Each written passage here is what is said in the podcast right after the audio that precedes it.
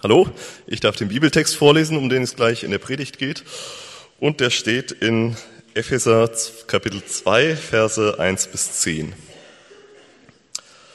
Auch euch hat Gott zusammen mit Christus lebendig gemacht. Ihr wart nämlich tot, tot aufgrund der Verfehlungen und Sünden, die euer früheres Leben bestimmten. Ihr hattet euch nach den Maßstäben dieser Welt gerichtet und wart dem gefolgt, der über die Mächte der unsichtbaren Welt zwischen Himmel und Erde herrscht, jenem Geist, der bis heute in denen am Werk ist, die nicht bereit sind, Gott zu gehorchen. Wir alle haben früher so gelebt. Wir ließen uns von den Begierden unserer eigenen Natur leiten und taten, wozu unsere selbstsüchtigen Gedanken uns drängten. So wie wir unserem Wesen nach waren, hatten wir, genau wie alle anderen, nichts verdient als Gottes Zorn. Doch Gottes Erbarmen ist unbegreiflich groß. Wir waren aufgrund unserer Verfehlungen tot, aber er hat uns so sehr geliebt, dass er uns zusammen mit Christus lebendig gemacht hat. Ja, es ist nichts als Gnade, dass ihr gerettet seid. Zusammen mit Jesus Christus hat er uns vom Tod auferweckt und zusammen mit ihm hat er uns schon jetzt einen Platz in der himmlischen Welt gegeben, weil wir mit Jesus Christus verbunden sind. Bis in alle Ewigkeit will er damit zeigen, wie überwältigend groß seine Gnade ist, seine Güte, die er uns durch Jesus Christus erwiesen hat. Noch einmal, durch Gottes Gnade seid ihr gerettet, und zwar aufgrund des Glaubens. Ihr verdankt eure Rettung also nicht euch selbst, nein, sie ist Gottes Geschenk. Sie gründet sich nicht auf menschliche Leistungen, so dass niemand vor Gott mit irgendetwas groß tun kann. Denn was wir sind, ist Gottes Werk. Er hat uns durch Jesus Christus dazu geschaffen, das zu tun, was gut und richtig ist. Gott hat alles, was wir tun sollen, vorbereitet. An uns ist es nun, das Vorbereitete auszuführen. Ähm, ja, einen wunderschönen guten Morgen auch von mir. Ich würde zu Beginn, bevor wir in der Predigt uns diesen Text, den wir gerade gehört haben, mal anschauen, würde ich gern zu Beginn noch für die Predigt beten. Großer Gott, unser Vater im Himmel, du bist, du bist so viel größer als all unsere Gedanken. Und unser Verstand, äh, unser Nachdenken ähm, allein reicht nicht aus, um dich zu begreifen oder um dich zu verstehen. Wir brauchen dich dafür. Und deshalb möchte ich dich bitten, dass du uns jetzt hilfst, ähm, mehr zu verstehen, wer du bist und wie du bist. Dass du uns hilfst, anhand von diesem Bibeltext äh, zu sehen, was ähm, für eine Rolle du heute spielen kannst in unserem Leben. Bitte zeig du uns, wie du bist und präge und verändere uns dadurch. Amen. Habt ihr das, habt ihr es schon mal erlebt, dass eine Begegnung oder eine Beziehung mit jemand anders dazu geführt hat, dass eure Sicht von euch selbst sich verändert hat? Ja, also dass, dass das Bild, was ihr so von euch selbst hatte, irgendwie zurechtgerückt wurde, weil ihr jemand anders begegnet seid. Habt ihr schon mal erlebt? Manchmal ist das ja so, ähm, dass man in manchen Punkten vielleicht so ein, vielleicht, ja, so ein bisschen zu hoch oder zu gut von sich denkt. Und das wird korrigiert in der Begegnung mit anderen. Äh, zum Beispiel, ich dachte eigentlich immer, dass ich ein relativ ruhiger und geduldiger Mensch sei. Ja? Und dann habe ich Kinder bekommen. und viel, viel, viel über mich gelernt. Oder ich dachte zum Beispiel immer, dass ich nicht stolz bin. Ja, ich war stolz darauf, nicht stolz zu sein. Und dann, und dann habe ich vor mittlerweile sieben Jahren angefangen, mit Daniel und Dominik zu arbeiten, meinen beiden Kollegen. Und ich habe dann relativ schnell gemerkt, ja, mach dir keine Sorgen, so stolz, äh, so stolz wie die beiden bist du sowieso nicht, also alles gut.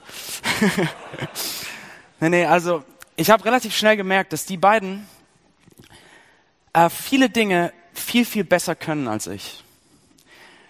Und äh, ich habe über die Jahre so gemerkt, dass das echt an mir genagt hat. Und es hat mir gezeigt, wie stolz ich eigentlich wirklich bin.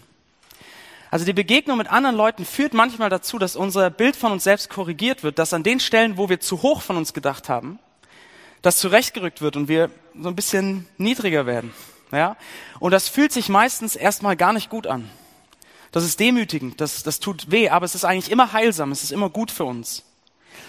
Aber manchmal ist es ja auch so, dass die Begegnung mit anderen Leuten nicht irgendwie so ein falsches Bild von uns selbst abbaut, sondern dass wir in unserem Selbstbild hochgehoben werden, dass wir ermutigt werden, weil jemand anders was in uns sieht, was wir nicht gesehen haben.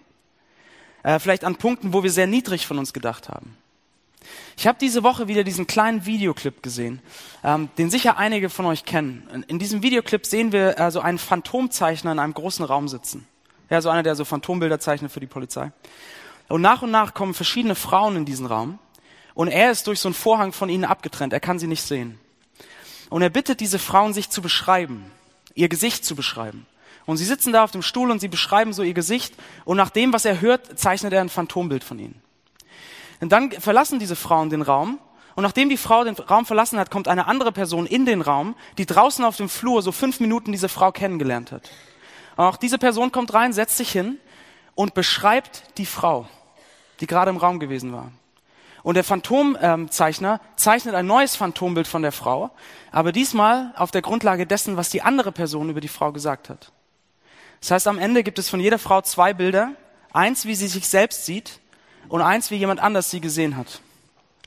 Und die Frauen werden wieder in den Raum geführt und sie stehen vor diesen beiden Bildern und sie sind alle sehr bewegt, weil, weil sie haben ausnahmslos, jede von ihnen hat sich kritischer und hässlicher beschrieben als die andere Person. Die andere Person hat viel mehr Schönheit, viel mehr Positives in ihnen gesehen.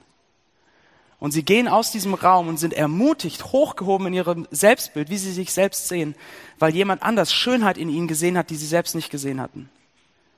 Und das Erstaunliche ist, am Ende dieses Clips, ist, dass die Frauen wie so eine, eine neue Ausrichtung dadurch bekommen. Ja, sie haben diese neue Sicht von sich selbst und sie sagen Sachen wie, ähm, vielleicht sollte ich nicht mehr so hart mit mir sein. Oder vielleicht sollte ich nicht mehr so kritisch mit mir sein. Ich will lernen, mich mehr anzunehmen. Also sie sagen, mit dieser neuen Sicht auf mich selbst will ich leben. Das soll meine, meine Ausrichtung, wie ich jetzt lebe und mich selbst sehe, verändern.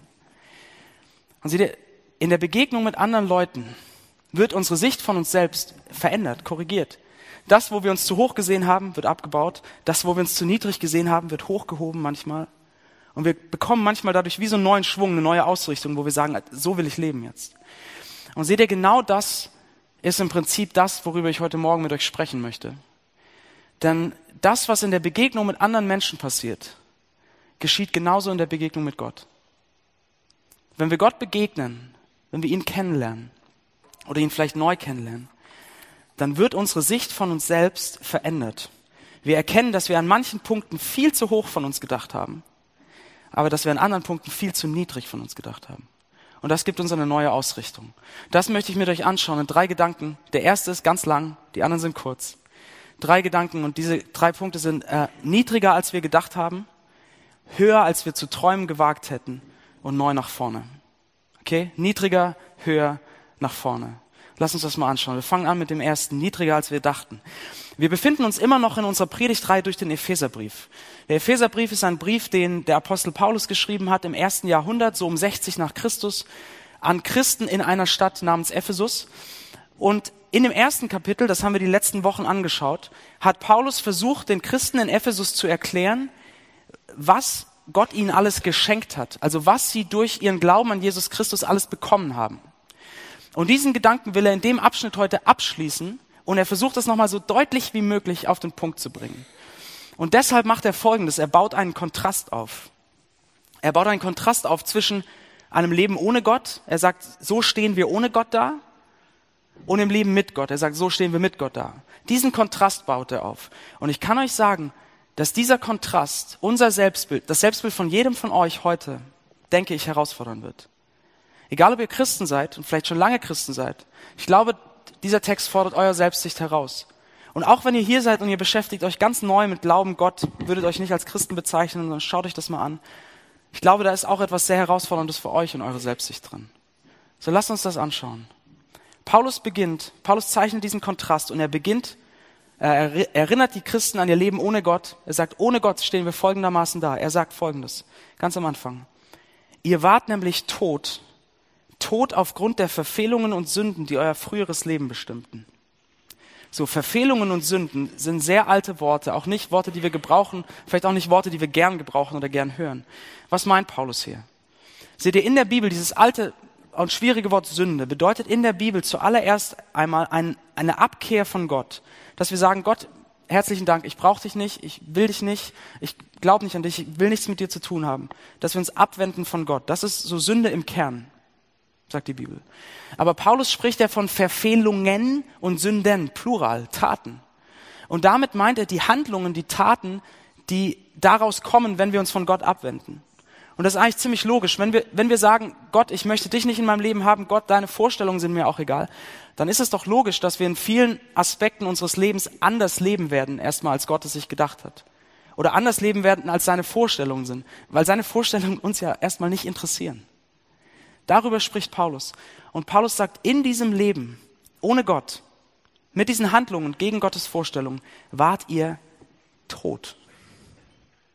Tot knallhart. Er zieht ein knallhartes Fazit. Natürlich, natürlich meint er keinen körperlichen Tod, sondern er meint einen, einen seelischen oder einen geistlichen Tod.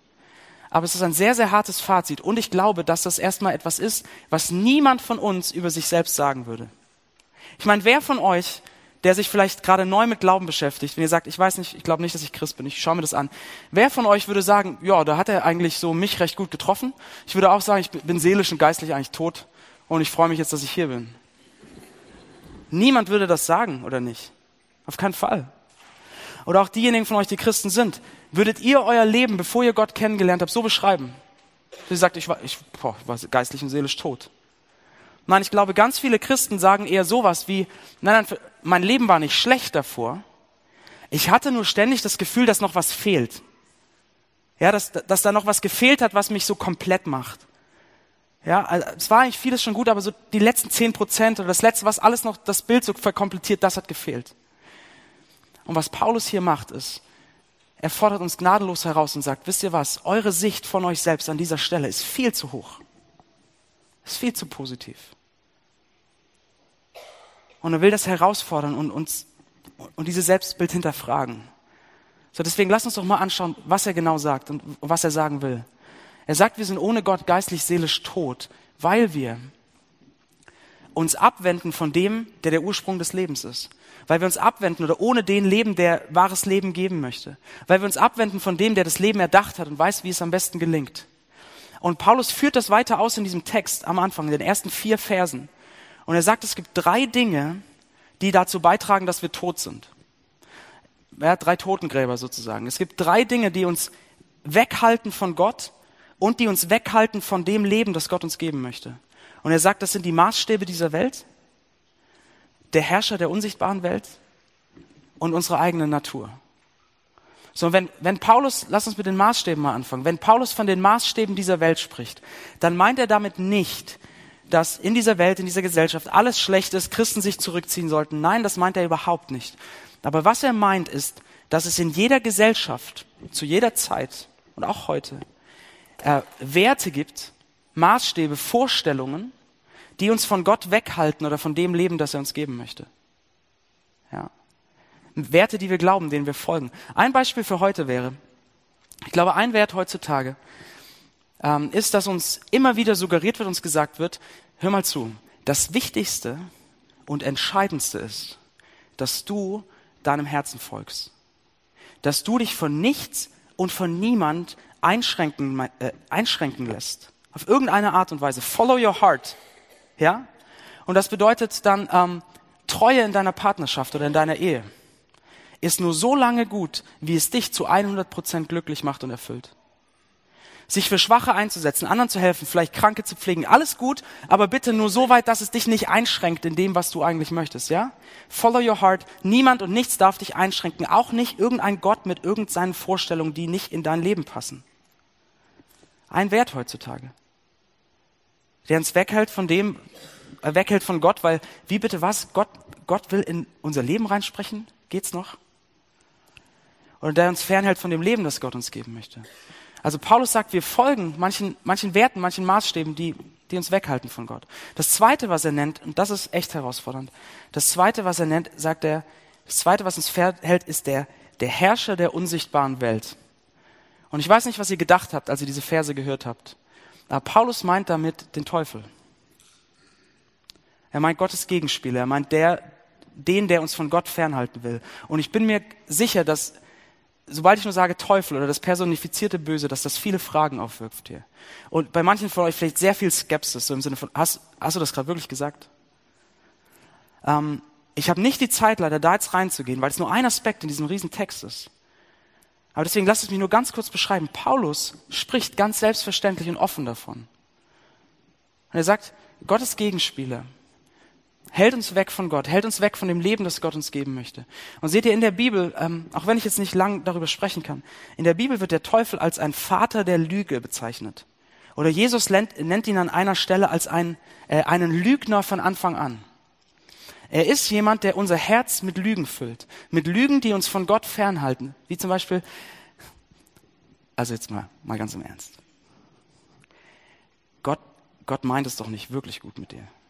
Schau doch, ich meine, schau doch mal dein Leben an. Schau doch mal die letzten fünf Jahre an. Wo du durchgegangen bist. Was da alles los war. Was da alles in Scheiße passiert ist. Also auf so einen Gott kannst du doch verzichten, oder nicht? Lügen, die uns von Gott fernhalten, er meint es nicht gut mit dir. Oder Lügen, die uns von dem Leben fernhalten, das Gott uns geben will. Wie zum Beispiel, weißt du was? Du bist es nur dann wert, geliebt zu werden. Und du wirst auch nur dann Liebe finden, wenn du auf eine ganz bestimmte, vordefinierte Art und Weise begehrenswert bist. Und nur wenn du auf so eine ganz bestimmte Art und Weise attraktiv bist, nur dann bist du es wert, geliebt zu werden. Aber Leute und liebe Frauen, was für eine Lüge. Was für ein Kontrast, was für ein Gegensatz zu dem Gott, der sagt, ich habe euch wundervoll geschaffen. Ich habe euch gewollt, wie ihr seid. Und er sagt, ich liebe euch bedingungslos, unabhängig von dem. Was für eine Lüge. Paulus sagt, Maßstäbe halten uns weg von Gott und von dem Leben, das er geben will. Lügen halten uns weg von, dem, von Gott und von dem, was er uns geben will. Aber er sagt, es sind nicht nur Einflüsse von außen, nein, nein, nein. Er sagt, wir sind es auch selbst. Wir halten uns selbst weg von Gott. Paulus nennt die eigene Natur. Er schreibt, ähm, wir ließen uns von den Begierden unserer eigenen Natur leiten und taten, wozu unsere selbstsüchtigen Gedanken uns drängten. Paulus sagt, wir sind, unser Herz, wir selbst sind genauso Teil des Problems. Ja, wir folgen unseren selbstsüchtigen Begierden und Gedanken, sagt er. Und das bedeutet, ähm, wir wenden uns von Gott ab und denken, wirkliche Erfüllung. Wir drehen uns um uns selbst und denken, wirkliche Erfüllung, das, was mein Leben lebenswert macht, das werde ich nie im Leben bei Gott finden oder irgendwie in, also im Glauben. Meine Güte. Nein, nein, nein. Ein erfülltes Leben werde ich in dem finden, wonach mein Herz sich sehnt. Wenn ich das nur haben kann, dann wird alles gut. Wir wenden uns von Gott ab, anderen Dingen zu. Es gäbe so viele Beispiele. Ich glaube, in Hamburg, wir machen das viel in unserem materiellen Besitz oder an unserem Partnerfest, dass wir sagen, wenn ich, oh, wenn ich nur so eine materielle Sicherheit hätte, wenn ich das Haus haben könnte, den Lebensstandard, die Geldsorgen weg wären, wenn ich die Frau oder den Mann an meiner Seite hätte, dann wäre alles erfüllt. Aber seht ihr, was wir machen? Wir drehen uns um uns selbst, wir wenden uns von Gott ab. Denn wozu brauche ich, das denkt man manchmal, wozu brauche ich denn bitteschön Gott? Wenn der Porsche in der Garage steht und die perfekte Frau an meiner Seite ist. Wozu brauche ich denn dann Gott noch, wenn ich das habe? Seht ihr, Paulus macht, ich bin da schnell durchgegangen, aber ich will euch so dieses Umfassende zeigen, was Paulus hier aufmalt. Paulus nimmt eine schonungslose Analyse vor. Ja? Er zeigt uns, dass wir uns um uns selbst drehen und kein Interesse an Gott haben. Und oft nicht an anderen. Wir drehen uns um uns selbst. Wir folgen Maßstäben, die nicht gut sind. Wir glauben Lügen. Paulus nimmt eine schonungslose Analyse vor und er sagt im Prinzip, seht ihr das nicht? Es ist nicht so, dass ihr einfach zu Gott gehen könnt und sagen könnt, Gott, weißt du was, in meinem Leben und in meinem Herzen ist eigentlich alles gut, aber da ist so eine kleine Lücke und könntest du die bitte noch ausfüllen, damit alles gut ist und alles vollkommen ist. Das können wir nicht sagen. Paulus sagt, ihr habt keine Ahnung, ihr seid weiter weg von Gott, als ihr euch je vorgestellt hättet. Ihr seid Verdrehter in euch, ihr glaubt Lügen, ihr folgt falschen Maßstäben, ihr rennt den falschen Dingen hinterher. Ihr seid Verdrehter und zerbrochener, als ihr je gedacht hättet. Paulus nimmt das Bild, was wir von uns selbst haben, und er nimmt es auseinander. Und wahrscheinlich regt sich gerade in einigen von euch äh, Widerstand. Und ihr sagt, okay, ich kann nachvollziehen, dass, dass Paulus das sagt in diesem Text. Ich sehe das auch, dass er das schreibt. Aber ist das nicht diese alte Leier, die die Kirche jahrhundertelang gefahren hat? Ist das nicht diese schlechte Gewissenstour mal wieder? Ist das nicht dieses Leuten immer nur zu sagen, dass sie schlechter sind, als sie gedacht hätten, damit alle ganz klein sind und man lebt sein Leben mit so einem furchtbar schlechten Gewissen die ganze Zeit und alles ist grau und eingeengt? Ist das nicht genau wieder das? Aber nein, das ist nicht, was wir in dem Text finden und das ist nicht, was Gott möchte. Erinnert euch ganz an den Anfang. Als ich gesagt, gesagt, habe, gesagt habe, dass die Begegnung mit anderen manchmal unser falsches Bild von uns selbst abbricht, zum Beispiel bei meinen Kindern oder meinen Kollegen. Ja, das ist schmerzhaft und ja, das tut weh und ja, das ist nicht schön, aber es ist heilsam. Es bricht unseren Stolz auf. Es gibt uns eine realistischere Sicht auf uns selbst. Es ist ein Ende der Täuschung über uns selbst. Und genauso ist es bei Gott. Wenn Gott unser, unser zu hoch angesetztes Selbstbild auseinander nimmt und uns sagt, wisst ihr was? Eigentlich seid ihr zerbrochener, als ihr gedacht hättet.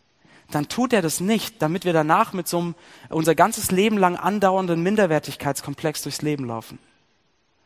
Sondern er baut das falsche Selbstbild ab, um dann anschließend ein neues Selbstbild aufzubauen, das stabiler, größer, herrlicher und schöner ist als das alte. Und damit sind wir bei unserem zweiten Gedanken, höher, als wir je gedacht hätten. Paulus hat uns die Zerbrochenheit gezeigt, aber dann schreibt er weiter. Er hört nicht auf an der Stelle. Er schreibt weiter und sagt, doch Gottes Erbarmen ist unbegreiflich groß. Wir waren aufgrund unserer Verfehlungen tot, aber er hat uns so sehr geliebt, dass er uns zusammen mit Jesus Christus lebendig gemacht hat. So Paulus sagt, Gott hat uns so sehr geliebt. Und jetzt die entscheidende Frage, wann? Wann hat er uns so sehr geliebt? Als wir endlich gut genug nach seinen Vorstellungen gelebt haben, als wir endlich die braven Christen waren, als wir endlich das Richtige gemacht haben, als wir endlich nach Gott gefragt haben, als wir endlich uns nicht mehr um uns selbst gedreht haben. Nein, er hat uns so geliebt, sagt der Text, als wir tot waren. Als wir nichts von ihm wissen wollten, als wir den Lügen geglaubt haben, als wir den Maßstäben geglaubt haben. Da hat er uns geliebt. Und wir konnten nichts dafür tun. Wir haben nichts dafür getan, denn wir waren tot. Was können Tote tun? Paulus fängt an, Stück für Stück, Stein für Stein, ein neues Selbstbild aufzubauen. Und er fängt damit an, dass er sagt, ihr seid geliebt, ohne dass ihr etwas dafür getan habt. Und dann erklärt er, wie diese Liebe sich zeigt, was diese Liebe macht. Und er fängt an, die Geschichte von Jesus Christus nachzuerzählen im Prinzip. Die Geschichte von Jesus Tod, Auferstehung und Himmelfahrt. Ja, er sagt, Jesus war tot. Wir wissen das aus dem Rest des Epheserbriefs, da lesen wir das. Jesus war gestorben aus einem Grund, um nämlich diese unendliche Distanz zwischen uns und Gott zu überbrücken, das zu vergeben, dass wir ihn nicht wollten, das zu vergeben, dass wir gegen Gott gelebt haben, nichts mit ihm zu tun haben wollten. Dafür ist Jesus gestorben, er war tot. Dann sagt Paulus, er wurde zum Leben auferweckt, Ostern, ja. Und dann sagt Paulus, ist Jesus in den Himmel aufgefahren, an Himmelfahrt, und hat sich neben Gott sozusagen auf seinen Thron gesetzt. Diese Geschichte holt Paulus hoch. Und dann sagt er etwas Erstaunliches. Und etwas, was ich glaube, selbst wenn ihr Christen seid, wir oft nicht so präsent haben. Dann sagt er, wenn ihr an Jesus Christus glaubt, also wenn ihr glaubt, dass er gestorben ist, um diese Distanz zu überbrücken, wenn ihr glaubt, dass er gestorben ist, um die Lügen aufzubrechen, euer Herz wieder Gott zuzuwenden, dann wird diese Geschichte eure Geschichte. Dann seid so, wie Jesus vom Tod auferweckt wurde, habt ihr jetzt schon ein neues Leben bekommen und seid auferweckt. Und so wie Jesus jetzt auf den Thron neben seinen Vater gesetzt wurde, habt ihr jetzt schon einen Platz im Himmel bekommen. In einer anderen Übersetzung ist es sogar, Gott hat uns jetzt schon mit Jesus in, auf den himmlischen Platz gesetzt, sozusagen, ja. Paulus fängt an, dieses Selbstbild aufzubauen und er sagt, wenn wir an Christus glauben, dann haben wir jetzt schon neues Leben und jetzt schon einen Platz im Himmel. So was, was meint er mit diesem jetzt schon? Wir können es nicht sehen. Was meint er damit? Lass uns versuchen, mit einer kleinen Geschichte das, ähm, das zu verstehen, was er meint mit diesem schon jetzt. Stellt euch vor, ihr lebt im 14. Jahrhundert. Ihr lebt in einem kleinen Dorf auf dem Land und ihr seid das Kind einer armen Bauersfamilie. Aber eure Eltern sind gestorben und seitdem schlagt ihr euch mit Betteln durch. Ihr sitzt auf der kleinen Dorfstraße oder auf diesem Weg. Es gibt nur diesen einen Weg im Dorf. Und ihr habt gehört, dass es irgendwo weit entfernt einen König geben soll. Aber das ist, das ist so weit weg, dass ihr euch nicht sicher seid, ob es vielleicht nicht auch nur eine Legende ist, wie auch immer. Aber eines Tages kommt ein Mann in dieses Dorf geritten und er trägt königliche Gewänder.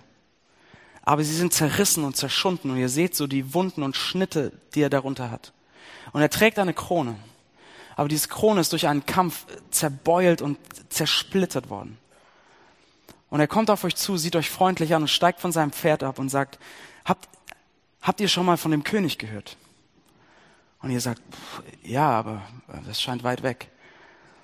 Und er sagt, weißt du was, ich bin sein Sohn.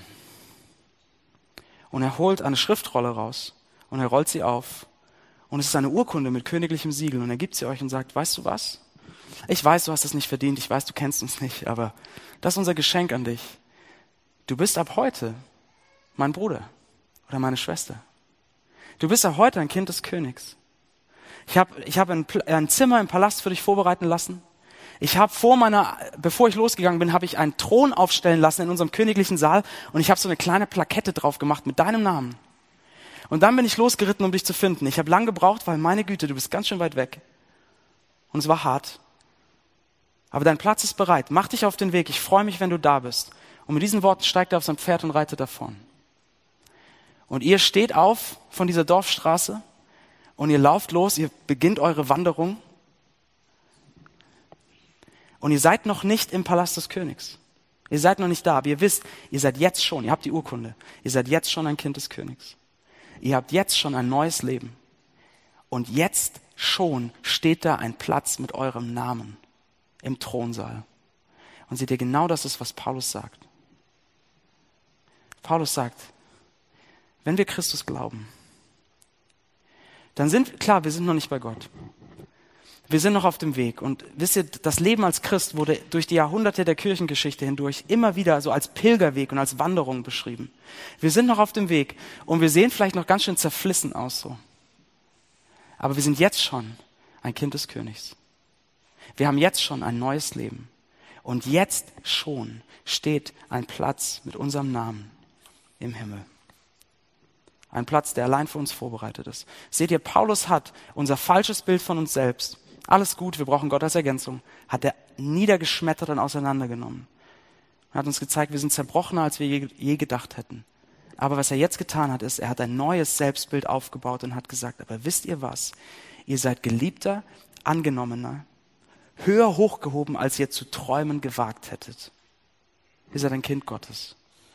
Und jetzt lasst uns doch nochmal zu unserer Frage zurückkommen, die wir uns heute Morgen stellen. Nämlich, was ist mit unserem Selbstbild? Wie sehen wir uns selbst? Wie seht ihr euch heute? Wer, lass mich so fragen, wer sagt euch heute, wer ihr seid? Was definiert euer Bild von euch selbst? Sind es die Maßstäbe dieser Gesellschaft, denen ihr hinterherrennt? Sind es die Lügen, die ihr glaubt, wie ihr zu sein habt?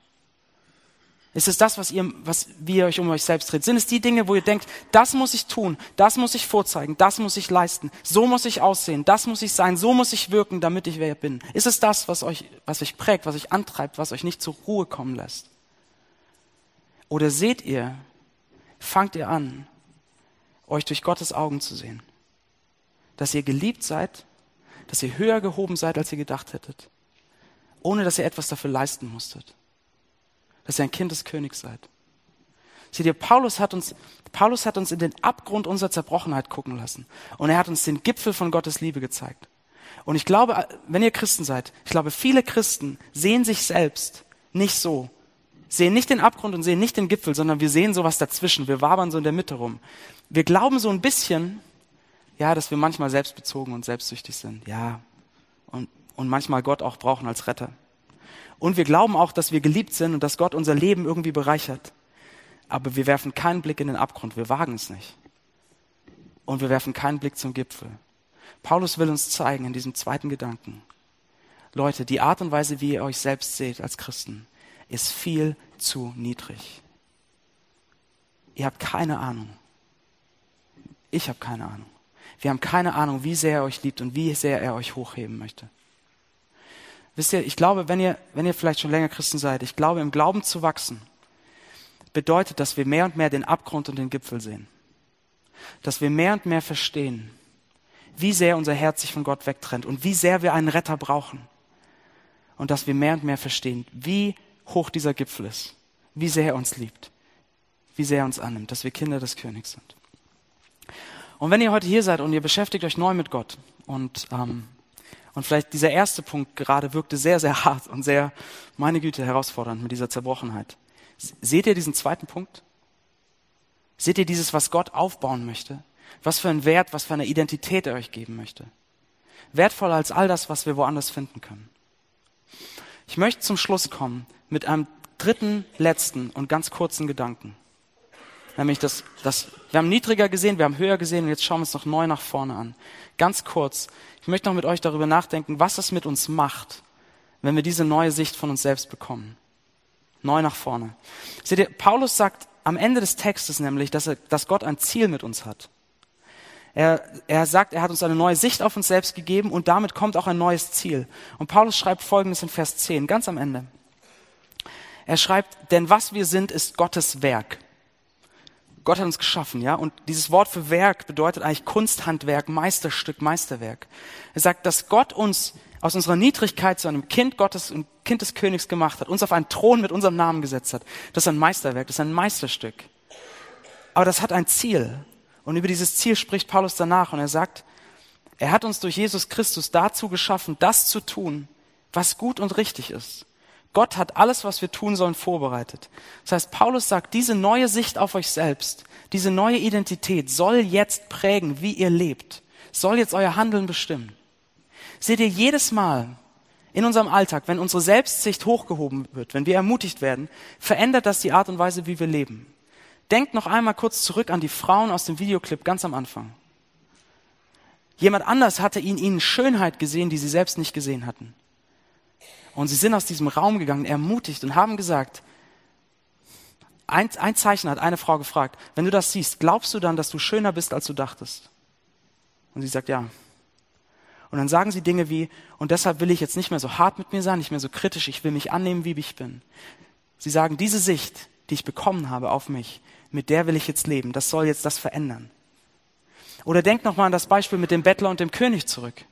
Ihr seid aufgestanden, Ihr seid losgelaufen, aber ihr wandert nicht mehr als Bettler. Man sieht es euch vielleicht nicht an, aber ihr wandert nicht mehr als Bettler, sondern ihr wandert als Prinzen und Prinzessinnen. Und das verändert alles. Nämlich, ihr wisst, wer ihr seid, und es ist euch egal, was die Leute über eure Lumpen sagen.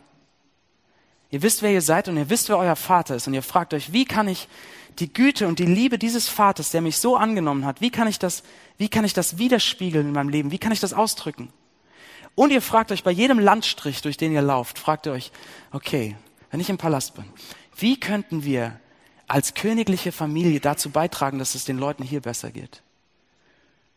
Eure Sicht auf euch selbst ist verändert, ihr habt eine neue Identität und es verändert alles. Und seht ihr, Paulus hat uns gezeigt, dass Gott uns eine neue Sicht auf uns selbst gibt.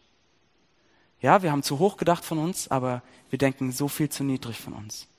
Wir sind geliebte Kinder des Königs, die auf dem Weg sind in ihr wahres Zuhause.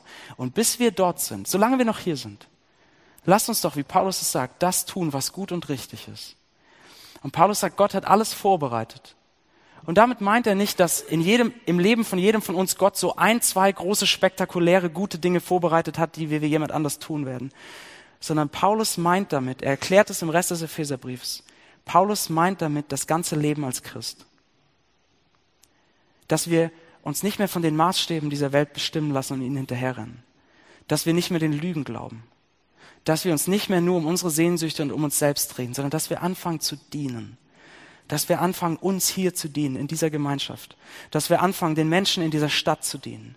Dass wir anfangen, in unseren Ehen, in unseren Freundschaften, in unseren Beziehungen nicht mehr nur auf uns selbst zu schauen, sondern dass wir anfangen, in allen Aspekten unseres Lebens nach den Vorstellungen unseres Vaters zu leben, der uns so liebevoll angenommen hat. Und ich möchte mit einer Frage zum Ende kommen. Wir sind Kinder des Königs auf dem Weg in unser wahres Zuhause. Und was würde es für dich diese Woche bedeuten, so hier in dieser Stadt zu leben? In Hamburg zu leben, den Leuten, denen ihr begegnet, auf der Arbeit, wo auch immer, zu begegnen und nach Gottes Vorstellung zu leben?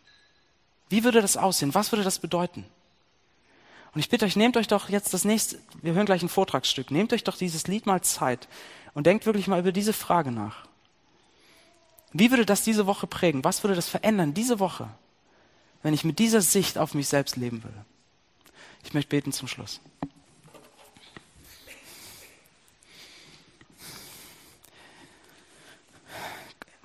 Gott, unser Vater im Himmel, wenn wir dir begegnen, dann ist das manchmal äh, erstmal sehr herausfordernd und schmerzhaft, weil du uns so den Spiegel vor Augen hältst und uns die Punkte zeigst, wo wir zu hoch von uns gedacht haben.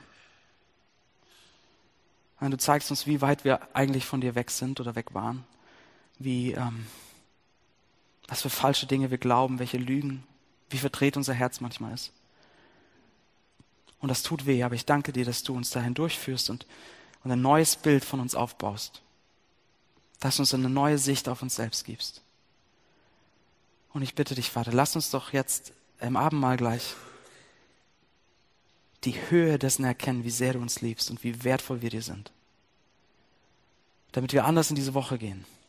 Damit wir anders in diese Stadt gehen und den Leuten dienen. Und Vater, ich bete auch für all diejenigen, die sich neu mit dir beschäftigen, die vielleicht viele Fragen haben oder manches äh, vielleicht sehr skeptisch sehen. Bitte ich, dass du ihnen zeigst, wie du sie siehst. Amen.